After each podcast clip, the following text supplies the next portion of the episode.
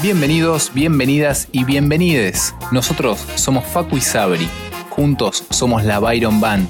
Y esto es Mil Formas de Viajar. Hoy recibimos a dos invitados con quienes tenemos mucho en común y nos van a contar sobre cómo decidieron darle un giro 180 a su vida y convertir una camioneta en su casa sobre ruedas. Ellos son Blas y Pau, mejor conocidos como MB por América, una pareja con la que no solo compartimos el mismo sueño y proyecto de recorrer América en van, sino que también elegimos el mismo modelo de camioneta, una MB 180. Pero entre sus planes y los nuestros hay una pequeña diferencia. Va, eh, en realidad son dos. Negra y Ara, sus dos perras, que los van a estar acompañando en la travesía. Así que bienvenidos chicos, Gracias. bienvenidos a, a este podcast. Gracias por invitarnos. Un placer. Este es el momento que me pongo nervioso y no sé qué decir. Bien, chicos, acá voy a tomar, tomo la posta yo. Bien. Eh, bueno, primero, bienvenidos nuevamente. Nunca es suficiente la bienvenida, especialmente para dos figuras como ustedes, eh, que nos, nos inspiran tanto. eh, y, y al caballero acá que lo bombardeo en preguntas Eh, eh, y me ha guiado tanto, es un honor tenerlo. Gracias, Eh. Rey, tigre. queríamos, tigre de la selva amazónica, queríamos arrancar eh, preguntándoles un poco sobre sus influencias. A ver si nos podían contar sobre alguien cercano que haya convertido los viajes en su estilo de vida. Y de no haber alguien así en su vida, ¿hay alguna figura o contenido que los haya movilizado? Bueno, an- antes de todo, que va a arrancar, va a arrancar siempre Pau. ¿Sí? Bien, perfecto. Primero las damas, me gusta. Le pasa la pelota. Bueno, em, a ver, en sí, eh, cuando, digamos, tomamos la decisión de, de avanzar con este proyecto, no teníamos así ningún referente. Eh, sí lo tuvimos después, ya con un poco el proyecto formado. Conocimos a una familia que vivía ya hace seis años eh, sobre ruedas y venía, bueno, con esta vida nómade viajando. Y fueron ellos un poco los que, digamos, terminaron de hacernos decidir, de, de ir para adelante con todo. Eh, así que estamos súper agradecidos, nos hicimos muy amigos. Fue algo muy loco porque, bueno, Blas es de Lobos y los conocimos allá, de casualidad, que estaban parando allá unos días. Y bueno, se formó una relación re linda y bueno, es lo que pasa cuando conoces gente que, que comparte los mismos sueños. Así que no, no fue inicialmente, pero sí eh, después, bueno, de, de que ya teníamos un poco la idea armada. Perfecto. ¿Cómo, cómo se llaman? Eh, es, porque es una familia, ¿no? Que está viajando en un bus Sí, sí, sí, sí. grande. En Bondi se llaman los chicos. Perfecto. Sí. Viajan, creo que viajan, eh, son, Son cuatro. padre, madre y dos hijos. Dos chiquititos, Sí. sí. Que ahora, ahora lo venden al colectivo, me parece, porque quieren comprarse algo más chico. Claro, y debe ser un, es debe ser una misión, boludo. Claro, pasa que ahora están, grande. están como parados y nada, se echa a perder, ¿viste? Algo viejo, si no lo Claro. prendés y eso y nada. Quieren cambiarlo Claro. por algo más chico, algo con carpa, me parece, algo así, quieren hacer otro tipo de Bien. vida. Igual. Pero seguir sobre dos ruedas. Sí, ¿Dos? Sí, sí. O, o siete ruedas, no sé cuántos tiene. ¿Cuántos en bici, En. Están- en bici con dos pibes, uno al hombro, ¿viste? Un desastre. un bondi, Bueno, un un desafío. bardo. Chico para la izquierda, uno para la izquierda, otro para la derecha. Y el primer error. No, no, porque querían comprar, Bueno. mira, por lo que tenían, tenían que comprar tipo un gol, ¿viste? Y atrás enchufarle tipo una carpa. Era un estilo, o sea, Ah, cambiaban el estilo totalmente, era nada que ver. Pero Claro. bueno, era la idea de ellos. Sí, sí, fue la, la- es la única inspiración que tuvimos para hacer esto, que los conocimos justo cuando arrancamos la idea en sí. Fue como, en una semana nos pusimos a charlar y, y los cruzamos, y íbamos, no sé si íbamos a la pileta de un amigo, me acuerdo en verano, y estaba un bondi colectivo, me dice, che, si mañana venimos, venimos a saludarnos, me dice Pau. Dale, le digo, venimos. Y ahí empezamos a charlar y vimos que, nada, Nos encantó, vida, Ah, la verdad, no, gente. a pleno. Qué lindo. Y para, para vos, Blas, eh, más o menos lo mismo, ¿no? Esta primera pregunta, ¿alguna influencia o alguna figura, algo que te haya movilizado? Eh, Eh, esta, ¿Esta misma familia o...? Sí, en realidad, porque en el transcurso del viaje lo fue que conocimos justo a ellos, que fue los que nos dieron el gran empujón, el gran, no, no a propósito, no es que me dijeron, che, loco, hacelo, sino que conocimos Claro. su estilo de vida y ahí te das cuenta que por ahí necesitas tanto como para vivir, como uno piensa, y lo equivocado que estaba uno cuando decía, uh, pero tengo que comprar 450 remeras y al final vos lo ves y ah, te das cuenta que con cinco remeras estás de, de, de sobra. Está sobrado. Y, y nada, eso fue lo que más nos chocó y cayeron en un momento como muy justo. Del, de mm. Nosotros ya lo teníamos ideado, pero como que todavía estábamos ¿viste? ahí pisando flojo, pero igual estos locos cayeron y, y ahí es donde se fue todo para arriba, directamente. ¿Creen, un poco en la sincronía? ¿Viste? decir, cuando, ¿viste esta cosa del universo que vos decís, si se te mete una idea en la cabeza de algo que quieres hacer, de repente lo universo es, te a mostrar? Eso es algo con Pau que creemos mucho. Debemos hablar de ella un ratito. Creo un montón en las energías y en esas cuestiones, y bueno, hablas también. Así que fue puramente, digamos, destino, los teníamos que conocer y en ese momento. Fue muy mm. justo. No, aparte, pará, voy a tirar un ejemplo que me quedó acá y no se me va a borrar nunca. El flaco era, era no humilde, pero viste vos, uno que lo ve en un colectivo viajando con dos pibes, uno como que lo trata, viste, como una persona pobre, viste, por fuera de uno lo trata mal a propósito. Yo le decía, che, Jorge, ¿querés algo? ¿Necesitas algo? Y una vez me frena el carro sin un flaco hiper sincero, ¿viste? Un capo, chabón, ¿eh? Un capo. Me hiper y me dice, Blas, me miró mal, serio. Yo no soy pobre, no te equivoques, me dijo. Listo. Y de ahí entendí que el chabón, o sea, ahí lo entendí, lo que me quería decir, y que era verdad, boludo. O sea, al final eh, eh, tenía razón, yo lo trataba así porque uno lo ve con dos pibes, ¿viste? Lo ve como más vulnerable. O sea, una forma de decirlo así. Pero no, no, no te das cuenta que no, que el vulnerable y el pelotudo era yo, boludo. Y es que a veces confundimos ah, no, conté la, anécdota. La, simpleza. No conté la anécdota. Y, y dice el flaco, ¿viste? Él, también cree mucho en la energía, todos los, los dos. Y, y, dice, ¿vos sabés que ando necesitando una, una soldadora? Y dice, ¿vos no tenés? No, Leo, no tengo, tengo todo menos soldadora. Y me dice, pa, dice, ¿qué cagada necesito una soldadora? Llego al laburo yo tipo 5, 5 y media, ponele y una soldadora. No me pregunté dónde la sacó, pero en tres horas consiguió una soldadora. Y ahí te das cuenta la energía positiva que cargaba el flaco, que todo lo que por ahí necesitaba, lo que quería, la gente por ahí se lo prestaba, pero caía justo uno que tenía una soldadora, porque caían 300 personas. ¿Entendés? Había uno que se la quería prestar. Y le trajo el electrodo, le trajo la soldadora. Sí, sí, usala tranquila. La usé yo también, pero usala yo. Pero después también en el verano, eh, lo habían invitado, uno, una gente tenía una panadería, tenían quinta, ponele. Yo llegaba a laburar hiper transpirado, de camisa, qué sé yo, los flacos en una quinta, en la pileta, llegaban como a las 8, ¿viste? Y vos decías, no, no, estoy, estoy en otra, estoy en otra, no puede ser, estoy en otra. Y ahí entendimos Algo estamos haciendo mal. Claro. claro, ahí entendimos, ahí entendimos muchas cosas con Pau. Sí, sí. Y nada, con estamos raro. Es muy loco, me quedé con esto de, de, vos preguntándole todo el tiempo si necesitaba algo o si quería algo, ¿viste? Y a veces nos confundimos con la, simpleza de vida con la capaz humildad de necesidad. De, claro. vos lo ves que tiene dos remeras y decís, uh, pobre, viste, no le alcanza para comprarse una tercera remera. Y capaz no, capaz el loco tiene dos remeras porque solamente necesita dos remeras y no quiere más que eso. Porque después, más de dos remeras. Aparte, lo hemos invitado a comer ¿Y qué traigo, Blas? No, no traiga nada. Y por ahí el flaco traía algo, ¿viste? O yo le invitaba de onda. Y después yo por ahí, yo me invitaba, nos invitaban a comer a nosotros y no, y no teníamos que poner nada porque era, era mutuo, ¿viste? Entonces ahí entendías bien que ellos no necesitaban, vivían mal. O sea, onda. Claro. Vivían otro estilo de vida, pero no significaba que eran, tenían menos o más. Perfecto. Ahora quisiéramos saber un poco sobre cómo fue que tomaron esta decisión. Si hubo algún momento bisagra en sus vidas, y por lo que he hablado con Blas, entiendo que hubo un acontecimiento en su familia que lo podría haber derrumbado, pero en vez de eso lo movilizó para soñar en grande. Eh, Blas, si nos querés contar un poco de eso, estaremos encantados. Y lo mismo va para vos, Pau. También nos encantaría saber qué fue lo que te movilizó. Bueno, sí, yo lo que hablé con vos por ahí, lo hablamos como muy por arriba. Yo creo que hace, creo que hace tres años falleció mi viejo. Mi viejo era empleado de banco. Bueno, para los que no saben, no sé si estaba la pregunta, pero lo explico para que lo entiendan bien al mm. principio. Mi papá era eh, empleado de Banco Nación y muy dedicado al trabajo. O sea, era un chabón que estaba desde las 9 que se entraba hasta las 6, 7 de la tarde adentro del banco. Hace extras, obviamente todo, pero se dedicaba mucho al banco. Y nada, eh, ¿qué pasa? Cuando mi viejo recién se pudo hacer la casa, cuando él se jubiló, porque cuando te jubilas del banco te dan una parte de sueldos, un tío o 12 sueldos creo que son. Bueno, y recién ahí se pudo hacer la casa.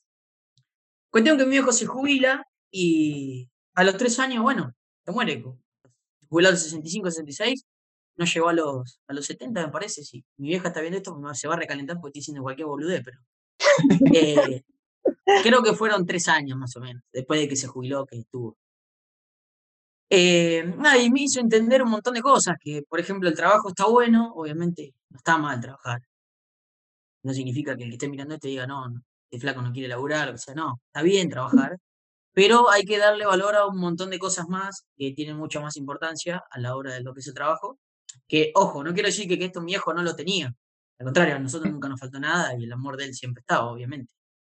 Pero mm, creo que le dio demasiado por ahí a su trabajo. Él siempre tenía una, una, idea, que, una frase, mejor dicho, que era, yo le debo, todo lo que tengo se lo debo al banco. Y yo obviamente estoy totalmente en contra a lo que él pensaba, porque creo que el trabajo uno las cosas se lo gana y no, mm. no te regala nada a nadie. A esas ocho horas que vos cumplís o siete horas, lo que sea, obviamente te las pagan porque vos estás cumpliendo un trabajo, no es que te la están regalando. Entonces, nada, obviamente es otra generación y todo obviamente lo pensamos diferente. Pero bueno, fue uno de los cambios que digo, me hizo por ahí eh, dar a entender que puedo tocar hablar más con mi vieja, pues yo tengo toda la familia a distancia, eh, por ahí con mis hermanos, tener un poco más de contacto, eh, y no abocarme tanto a algo que por ahí dejo ciego otra parte que por ahí es más importante, obviamente la familia es lo más importante que tenemos, y, las relaciones con los amigos, las parejas y todo lo demás. Y fue algo que sí, fue como un... Yo creo que si no hubiera pasado lo de él, no sé si, no sé si hubiera hecho este sueño, no, no, no te sabría decir porque estaría suponiendo algo que no sabría si hubiera pasado o no.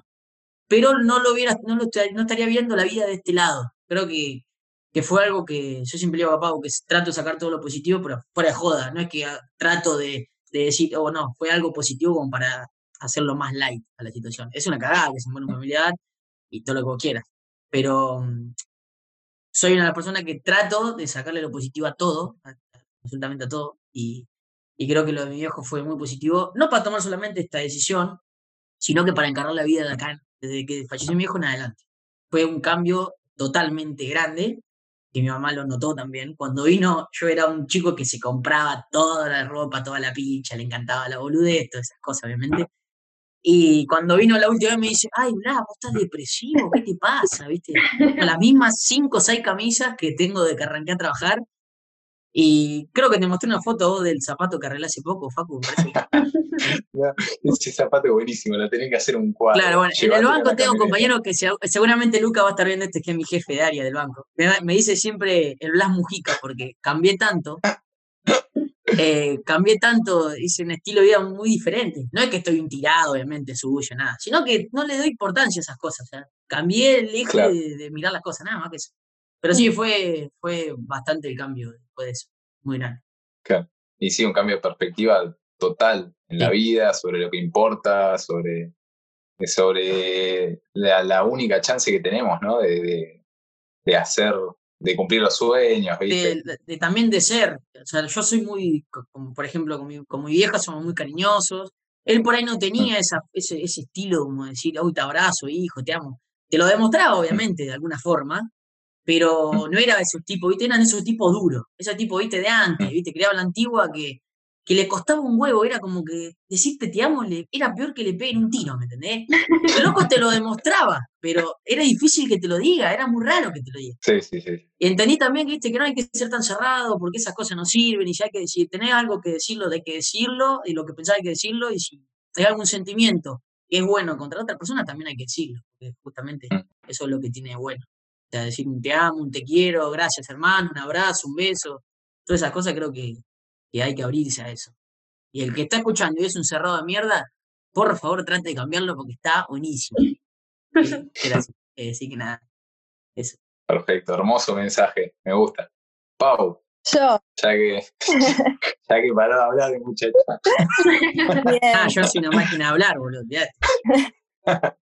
Eh, es, esa, esa misma pregunta va para vos, ¿no? ¿Algún momento bisagra en tu vida, algo que te haya hecho cambiar la forma de ver y encarar las cosas? En mi caso, eh, la verdad que hubo varios, pero voy a contar dos que creo que fueron los que más me marcaron. Eh, el primero fue un viaje que hice sola a Estados Unidos cuando tenía 22 años. Eh, me fui sola para allá porque en ese momento mis amigas estaban todas de novia y fue un desafío enorme porque nunca había salido del país, o sea, fue la primera vez y nada, me fui lejos eh, y me hospedé en un hostel donde conocí un montón de gente, un montón de experiencias e historias de vida.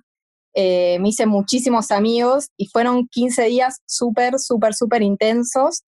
Y yo lo que notaba era como que, a ver, yo tenía mi vida súper rutinaria, o sea, era facultad, trabajo y hasta ese momento era como que mm, yo entendía que la vida era así, o sea, tenía que trabajar para en un futuro eh, cumplir con todos los mandatos sociales que uno sin querer los tiene incorporados, ¿no? Y claro, o sea, la gente que estaba ahí era capaz, la gran mayoría de los viajeros habían dejado todo en sus países para, para ir a recorrer, a conocer nuevas culturas, eh, era como que se vivía un aire muy libre, de mucha libertad. Y ahí cuando volví a la vida cotidiana, es como que me empecé a replantear un montón de cosas sobre esa libertad que ellos manejaban, porque eligieron que así sea su vida, y que yo no tenía, también por decisión propia, obviamente. Y justo también en esos momentos yo estaba colaborando con una ONG en unos hospitales psiquiátricos de acá de Capital, y también, o sea, era, me era muy fuerte el encierro de las personas, decir qué loco que, o sea, hay gente que nació enferma y que no tiene posibilidad de vivir mm. su vida, ¿no? No hay otra elección más que, digamos, estar acá adentro. Gente que hace quizás 20 años, 30 años que está encerrada.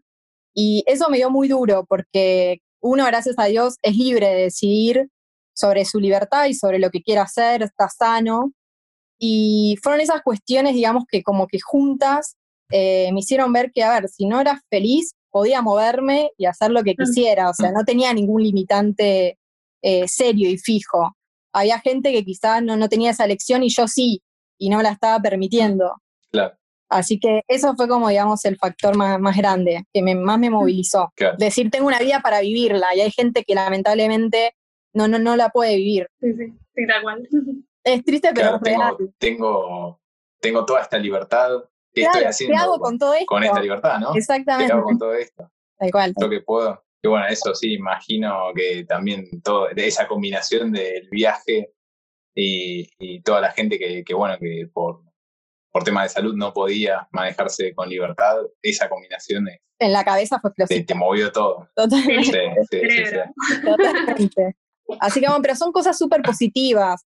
Yo soy una persona como súper reflexiva. O sea, no me pasan las cosas por delante y siguen de largo, es como que me pongo a pensar en esas cuestiones. Y como decís, ahí fue súper fuerte esa combinatoria, me hizo dar cuenta de un montón de cosas y decir, la verdad que no estoy en el lugar donde quiero estar, no estoy en el lugar donde soy feliz por completo. Así que bueno, desde ese momento eh, empecé a trabajar un poquito esto y bueno, después nos conocimos con Blas y, y bueno, surgió este lindo proyecto, los dos por suerte súper alineados y acá estamos. ¿Cómo surgió la idea de viajar en camioneta por, por América y no de, por ejemplo, no sé, irse a Europa o irse a hacer una visa de trabajo a otro país? O sea, ¿cómo, cómo fue que salió MB por América? A ver, en realidad, eh, bueno, también tiene que ver un poco con un viaje que hicimos nosotros dos juntos, que, que fueron nuestras primeras vacas. Eh, nos fuimos a México y nos encantó, nos encantó y empezamos a, ver muchos tutoriales de viajeros en van. Fue como que desde un principio nos llamó la atención eso a los dos, o sea, de, hacer un viaje largo en motorhome. Y nos empezamos a reservar, esa es la realidad. Eh, con todo, con el luqueo de las camionetas, con los viajes. Así que, o sea, desde el principio ya es como que lo encaminamos por ese lado. Nunca pensamos una segunda alternativa. Perfecto. Qué bueno. Y encima lo, lo enganchaste a este autodidacta que, que, se llama María Tuve suerte. Sí, se volvió un poco mi gurú con el tema de la conversión de la camioneta. Cualquier cosa, se me ocurre algo y le mando un audio a él. Obvio, Facu, te Ya ni consulto con Sabri. Yo le debo todo a la escuela industrial. Es que es fantástico, sí. La escuela industrial, yo la terminé en Saladillo, acá, provincia de Buenos Aires, a 90 kilómetros de Lobos y eh, nada, ahí te das cuenta que de, lo que te enseñaron, no, no, de las 18.000 horas que estuve ahí adentro, porque era todo el día ahí adentro de la escuela, te sirvieron para algo. Mm, totalmente. Bueno, yo también fui a un colegio técnico en la Salle de San Martín, mando un saludo a todos los castellanos que estén escuchando. Eh, pero estudié construcciones Claro. sí, es recontra útil, pero no al momento de armar una camioneta.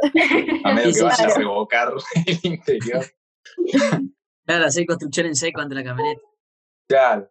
Y en cuanto a las expectativas del viaje, ¿cómo se lo imaginan? ¿Tienen algún objetivo en particular o simplemente prefieren entregarse a la aventura y a la incertidumbre de la ruta? Eh, no, en ese sentido, Facu y Sabri, la verdad es que mm, estamos dispuestos a entregarnos por completo. O sea, es como que no tenemos todo muy planeado, sinceramente te digo. Al principio, cuando empezamos con todo esto, era como que nos hacíamos un millón quinientas preguntas, tipo, ¿qué pasaría si? Y, y después es como que dijimos, no, que fluya por completo. Mm. Eh, sí, obviamente como meta tenemos, nos encantaría poder llegar a Alaska como así muy general, eh, el objetivo principal. Pero después no, no tenemos las cosas muy definidas. ¿Cómo se llevan con la, con la incertidumbre? Esto también de, Tal vez el, primer viaje que hicieron fueron vacaciones laborales, entonces me imagino tendrían las cosas mucho más planeadas. Tipo, bueno, vamos a ir a este lugar, nos vamos a quedar acá, vamos a recorrer esto. Y ahora pasaron a dar vuelta a la tortilla, que es, bueno, vamos a armar la camioneta y vamos a salir y que sea lo que tenga que ser. ¿Cómo les da miedo eso? ¿O se sienten bien? ¿Les da ansiedad? ¿Cómo se sienten? Yo te digo, o sea, en mi caso, y creo que, que Blas también va a estar de acuerdo, es como que uno ya hace tantos años que tiene la vida tan rutinaria y tan planeada, como que vos ya sabés, tipo, te levantás y nada, te vas al laburo, volvés, vas a la facultad, es como que no, no tenés eso de decir qué pasará. Entonces, mm. no me, en lo personal no me molesta la incertidumbre, al contrario, es como que yo quiero que llegue ese día, ¿entendés? Que diga, no sé qué va a pasar hoy, tipo, mm. ni idea. Sí, yo al principio por ahí me costaba un poco dormirme a la noche por el tema de la ansiedad y demás que me sigue pasando, pero no por ese tema, pero... Eh, no, no, sí, igual pienso igual que Pau, en ese sentido coincidimos que no... Eh, no sé si me daría el día de mañana miedo. O sea, siempre está la incógnita de qué nos puede pasar y qué sé yo, de todo te puede pasar, obviamente, ¿no? Pero mm. em, como estamos muy conectados con el tema de la energía y demás, creo que si tenemos buena energía los dos, mm. Eh, las cosas van a salir bien. Creo que sí, para todo sentido. Eh, pero no, no, la verdad, antes puede ser al principio, cuando lo estábamos armando, ¿viste? Y digo, uy, pero mirá si se me revienta una cubierta, tengo que llevar cuatro cubiertas por las dudas, y si, nada, ¿viste? Siempre. Y si se me enferma una perra, tengo que llevar al veterinario de viaje con nosotros, ¿viste? No sabés qué hacer.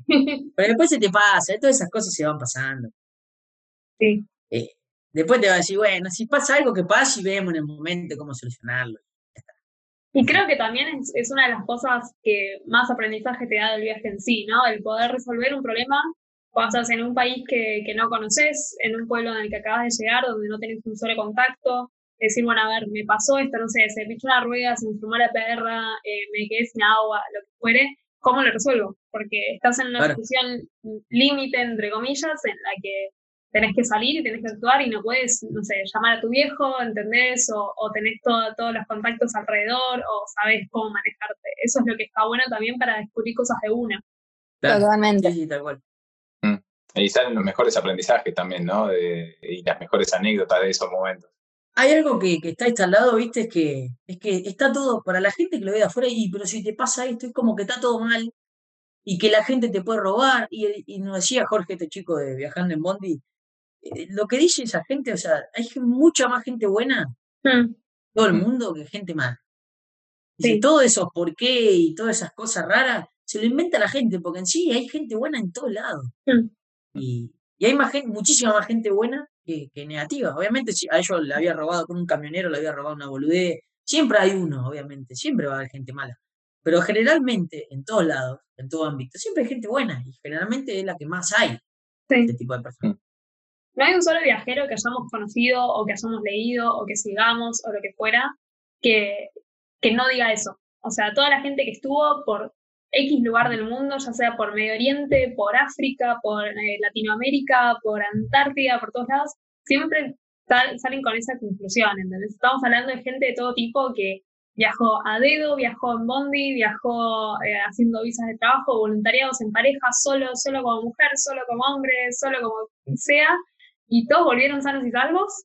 O sea, realmente no conocemos casos, por suerte, de... Aparte, hay otra cosa que hay que, que hay que ser eh, también realistas, es que como es un sueño que la mayoría, no sé si quiere todos viajar al mundo del van, pero el viajar ya de por sí es un sueño que le gusta a todos. O sea, que no le gusta viajar es porque no sé qué hace en este planeta.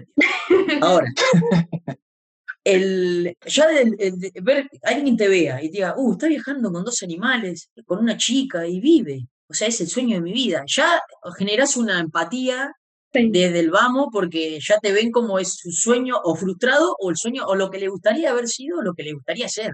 Entonces te ven como, como si fuera, no sé, ¿viste? Como yo lo miraba a Jorge y como Pablo mirábamos a los chicos. O sea, era, era como ver a dos dioses, ¿viste? A vos, sí. Era como, sí, sí, era terrible. Pero bueno, es así. Ahora, joder, vos generás una empatía porque ya lo que están haciendo ellos, vos te gustaría hacerlo. Mm. Mm. Entonces, va. nada, creo que también eso sirve. Suma. Y es el reflejo del deseo propio, ¿no? Lo ves ahí y decís, "Pa, es, es mi sueño materializado. Vos, pibes, sos un fenómeno y vos, amiga, sos lo más. ¿entendés? Sí, sí, Y sí. estos perros son hermosos y aguante todo, y aguante la aguante todo. Ya era terrible. Sí, sí, sí. Para mí también hay algo medio místico del viajero que ya viene hace miles y miles de años cuando, no sé, no había avión. Estamos hablando de hace muchísimos años, no quiero poner un tiempo porque me voy a mandar una botada, pero Hablemos eh, sin saber. mil y pico años antes de Cristo, no sé. Em, pero el viajero que no sé, exploraba, esto lo vamos a editar.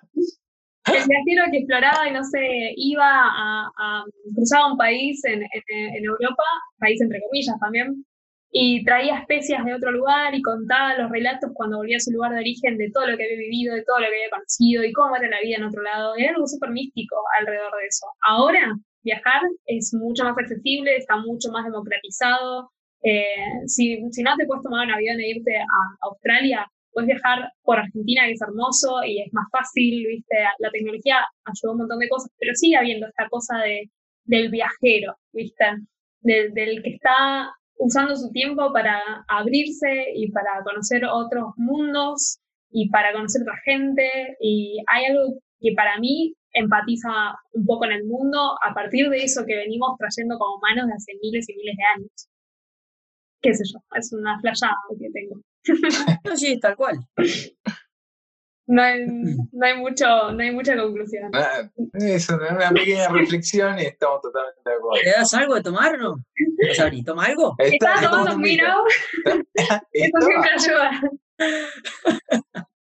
Estás cargando vino, son las 7, no son las 8 todavía, estás cargando vino. Está bien, está bien. Después del mediodía, para mí después del mediodía se puede No, tomar. obvio, obvio. Siempre es mediodía en sí, algún lado. La, la uva, la uva, la uva hace bien. Y es una fruta. Pasa que soy vegana, ¿viste? Me tengo que alimentar con esto. Che, chicos y chiques, ¿y cómo imaginan viajar con Negra y Yara o Yara? Yara, Eso es lo que más a mí me da. Yara. Eh, ¿qué, ¿Qué onda eso? ¿Qué onda eso? ¿Cómo la ven? Para mí va a ser, para mí va a ser hermoso, arranque- va a traer su desafío. Que ¿no? arranque Pero- Paulito. Sí, em, obviamente eh, eh, va a ser todo un desafío eh, por el espacio tan, tan chiquitito y acotado, pero va a ser hermoso. No, nunca imaginamos el viaje sin ellas, es como que son parte, digamos, del proyecto desde cero. Y bueno, a mí lo que más me preocupa es el tema de los cuidados, de que no se escapen, de, de la cercanía a la ruta, todo eso, creo que vamos a tener que tomar muchos recaudos. Em, pero nada, lo, lo veo re lindo que sean parte de esto. ¿Es una perra de cada uno o cómo es? No, las dos son de Blas. Ah. Cuando nos conocimos, eh, él ya a los dos meses eh, ya la tenía Yara y después a los meses largos llegó Negra. Mm, O sea, nos conocimos sin perro. claro. ¿Cómo es? No, y por mi parte, y es lo que más, yo calculo que es lo que más ansiedad me da, porque sé que hay que van a tener que aprender, bueno, entre las dos, lo que es la negra es, eh, es muy obediente, pero la gorda es un desastre, mal. Eh, sí, sí, es un desastre. Aparte, toma agua y como no tiene trompa, o sea, toda llena de agua, me la imagino manchando todo, el celeste hermoso que está ahora, todo negro. Encima que yo soy bastante especial para la limpieza, ¿viste? Esas cosas. Iba a decir eso. Pero bueno, me voy a tener que acostumbrar. eh. Lo vamos, lo vamos a llevar, pero es lindo. O sea, mi mamá se ofreció a tenerlas Mm. a las dos, ¿viste? Pero no, nosotros lo pensamos ya con ellas dos y se van a subir con nosotros y ya está. Qué lindo. Ser lindo. Sí, te- Excepto que, no sé, o. Que veamos que la pasan mal o se pon- o se vaya una de las dos que claro. esté estresada Cosa que no o queremos. algo, bueno, nos volveremos, dejaremos una última, pues obviamente que haría en la casa de Mm. mamá, está todo bien, no pasaría nada, pero eh, nada. Eh, Porque no sé si vieron la serie de Into the Wild, no, Into the Wild no, ¿cómo era? No, la serie no, la que se le- Eh, el perro casi se le muere en México. Esa. Esa, no, me llega a pasar eso, negro. Sí, fue- me eso fue muy traumático. Ver ese documental fue traumático. No estuvo bueno. Sí, igual, igualmente llevan un perro Claro. invierno, invierno, invierno, lo meten al No, rayo sí, la situación En nuestro caso sería. es como traerte un siberiano a Costa Rica, o sea, ya. Claro. Claro, sí, sí, lo matás por, por Sí, sí. animal, ¿no? Hay otro, otro Pero admito de- que me quedé con ese miedo.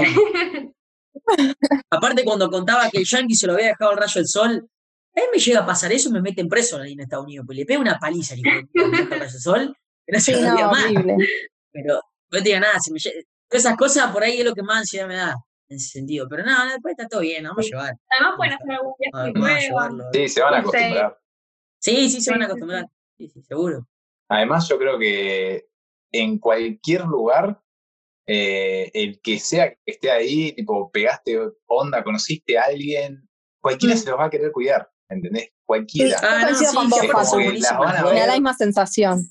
Y sí, sí, obvio, lo mismo, la misma sensación que, que estábamos hablando hace un rato, que de repente ves a dos- una pareja viajando en una van y decís, pa, Mm. loco, ya los quiero, todavía no cruzamos una Mm. palabra, ya los quiero. Lo mismo va a pasar con las perras, ¿entendés? Va, va a decir, "Eh, y estos dos bichos andan viajando, girando por el mundo, son Claro. cracks.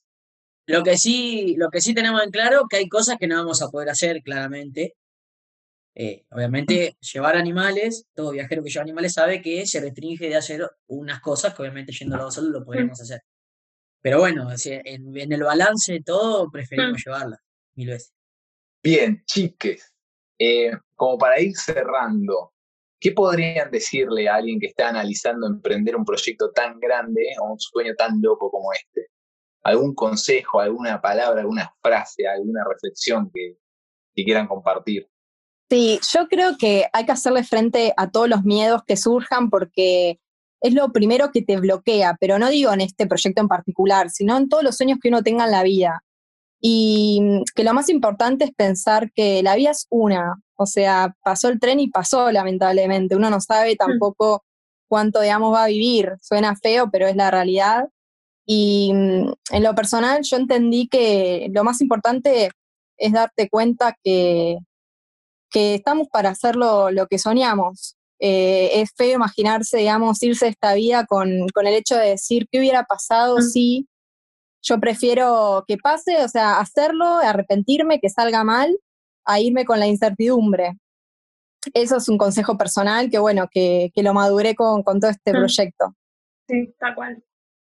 Sí, eh, nos pasa mucho por ahí a todos, seguramente el que nos está viendo, o a ustedes chicos también lo mismo, chiques, va. perdón, eh, mala mía, em, que, que hay gente grande que dice, no, pero yo a tu edad, si yo tuviera tu edad, viste, y, y se quedan pensando, porque fuera de joda es un resentimiento que llevas, de decir, qué boludo, ¿por qué con tu edad no hice tal cosa? O no me dediqué a lo que me quería dedicar, eh, o no laburé, o no, o por ahí ganaba menos, pero hacía lo que me gustaba, ¿me entendés? Mm, Se corre todo mucho por ahí. Eh, a mí me pasa muchísimo con el laburo, ¿me entendés? El bancario como que está tan bien visto que decís, flaco, vos vas a dejar el Mm. banco. Y, y sí, an- an- animal, yo no soy astronauta, ¿me entendés? Soy empleado. ¿Entendés? Ganaba un poco más que vos, un poco menos, en fin, soy empleo igual que vos, laburo siete horas y media, ocho, y estamos la misma, o sea, sí, es lo mismo. Y es lo que por ahí no entiende la gente, es como que llega ahí, como, "Uy, pero vos estás loco, ¿qué vas a hacer después? ¿Qué sé yo qué voy a hacer después? Veré que después laburo. Y laburaré empleo en otro lado, de última. Y es lo mismo. ¿Entendés? Entonces, como que la gente en ese sentido lo ve como, es como, no, pero ¿cómo vas a dejar lo que estás haciendo? Y hay que preguntarse al contrario. Hay que dejar de ver todo malo, o sea, todo lo negativo, y qué vas a hacer después, qué vas a laburar y qué no vas a hacer después. Y hay que empezar a pensarlo todo mucho más. eh, me voy a hacer esto porque me gusta. Y si estamos acá viviendo, y bueno, hay que hacer lo que verdaderamente a uno les gusta. Si yo quiero ser carpintero, bueno, voy a ser carpintero. Y si quiero, no sé, eh, vender eh, trapo en, en- en la 9 de julio, eh, vendo trapo en la 9 de julio. Cada uno tiene que hacer lo que tiene ganas. Después eh, está en él si es feliz. No, no, pero yo creo que hay que buscarle eso. No sé si la felicidad plena, o no sé si existe la felicidad plena. Creo que el humano llega a la felicidad plena cuando dice, y esto que estoy diciendo, la verdad no me estresa, o no, o lo, lo que yo laburo, no, no me cansa, ¿me? Puedo laburar toda mi vida esto, y bueno, yo creo que ahí es, es donde Mm. tenés que quedarte. Esa es por ahí lo, lo que pensaba. Yo tengo una pregunta más, igual, que es de, Sí, sí, sí. de la conversión. Después lo cortamos Claro. ponemos antes. Cerramos con esa reflexión, pero antes va esto. No, ¿qué encuentran? eh, ¿cuál, ¿Cuál es el desafío más grande para ustedes de la conversión de la camioneta? También es una pregunta personal, porque nosotros estamos medio en, en la misma y está bueno saber que, que los demás también están sufriendo como sufrimos nosotros. Eh, y esto lo hablamos con Facu, me parece también. Porque yo me sentí muy identificado una vez que él me habló y me dice, che, estoy retrabado. Y se me volvió cuando yo también estaba retrabado por ese momento de la conversión de la camioneta que te pasa Mm. siempre. Y es difícil, no sé si es difícil salir. En algún momento obviamente salí como, o sea, está saliendo Facu ahora, ustedes dos, que ya encontraron un rumbo Mm. otra vez. Pero llega un momento que si, y si pongo este mueble acá, después no puedo poner el cable, pero si pongo el cable primero y después no puedo hacer el mueble. Y es como que toda una cosa te frena, te frena, te frena, y por ahí, eh, para salir de ese pozo, yo le recomendaría por ahí que, que, que arranque por donde se les ocurra. Después se va haciendo todo. No es que si vos haces, Todo se soluciona, claro. claro, todo si vos haces el techo y después no haces el piso, no, no, porque no. A ver, siempre hay una base. Si obviamente vas a hacer, eh, el, va a tener que pintar un techo y no hagas el piso primero, por ende, porque lo vas a estropear con pintura, lo que sea. Por lógica, primero haces eh, el techo, después haces los costados, después haces el piso, para no estropearlo, más que nada para que dure un poco más, en esa lógica. Pero cuando tengan, eh, no sé, y este cable, no, hacelo. Después lo sacás, lo cortás, lo volvés a hacer. Porque si, es como yo te decía a vos, si vos pensás tanto, tanto, tanto, cada vez más dudas vas a tener y menos vas a salir. Y, y nada. Y otra cosa, no hay una camioneta que sea perfecta.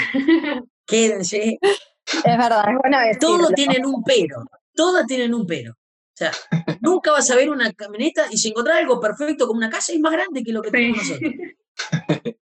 El que se está armando una combi o la Volkswagen o que se está armando una camioneta con la nuestra o que tenga algo parecido, tipo una Boxer, una Traffic, no se vuelvan locos con los diseños, hagan el diseño que les guste, el que a ustedes más les parezca cómodo, háganlo y no se vuelvan locos porque si, y pero esto después no vamos a poder hacer esto. Siempre hay algo que no vas a poder hacer, depende del diseño que hagas.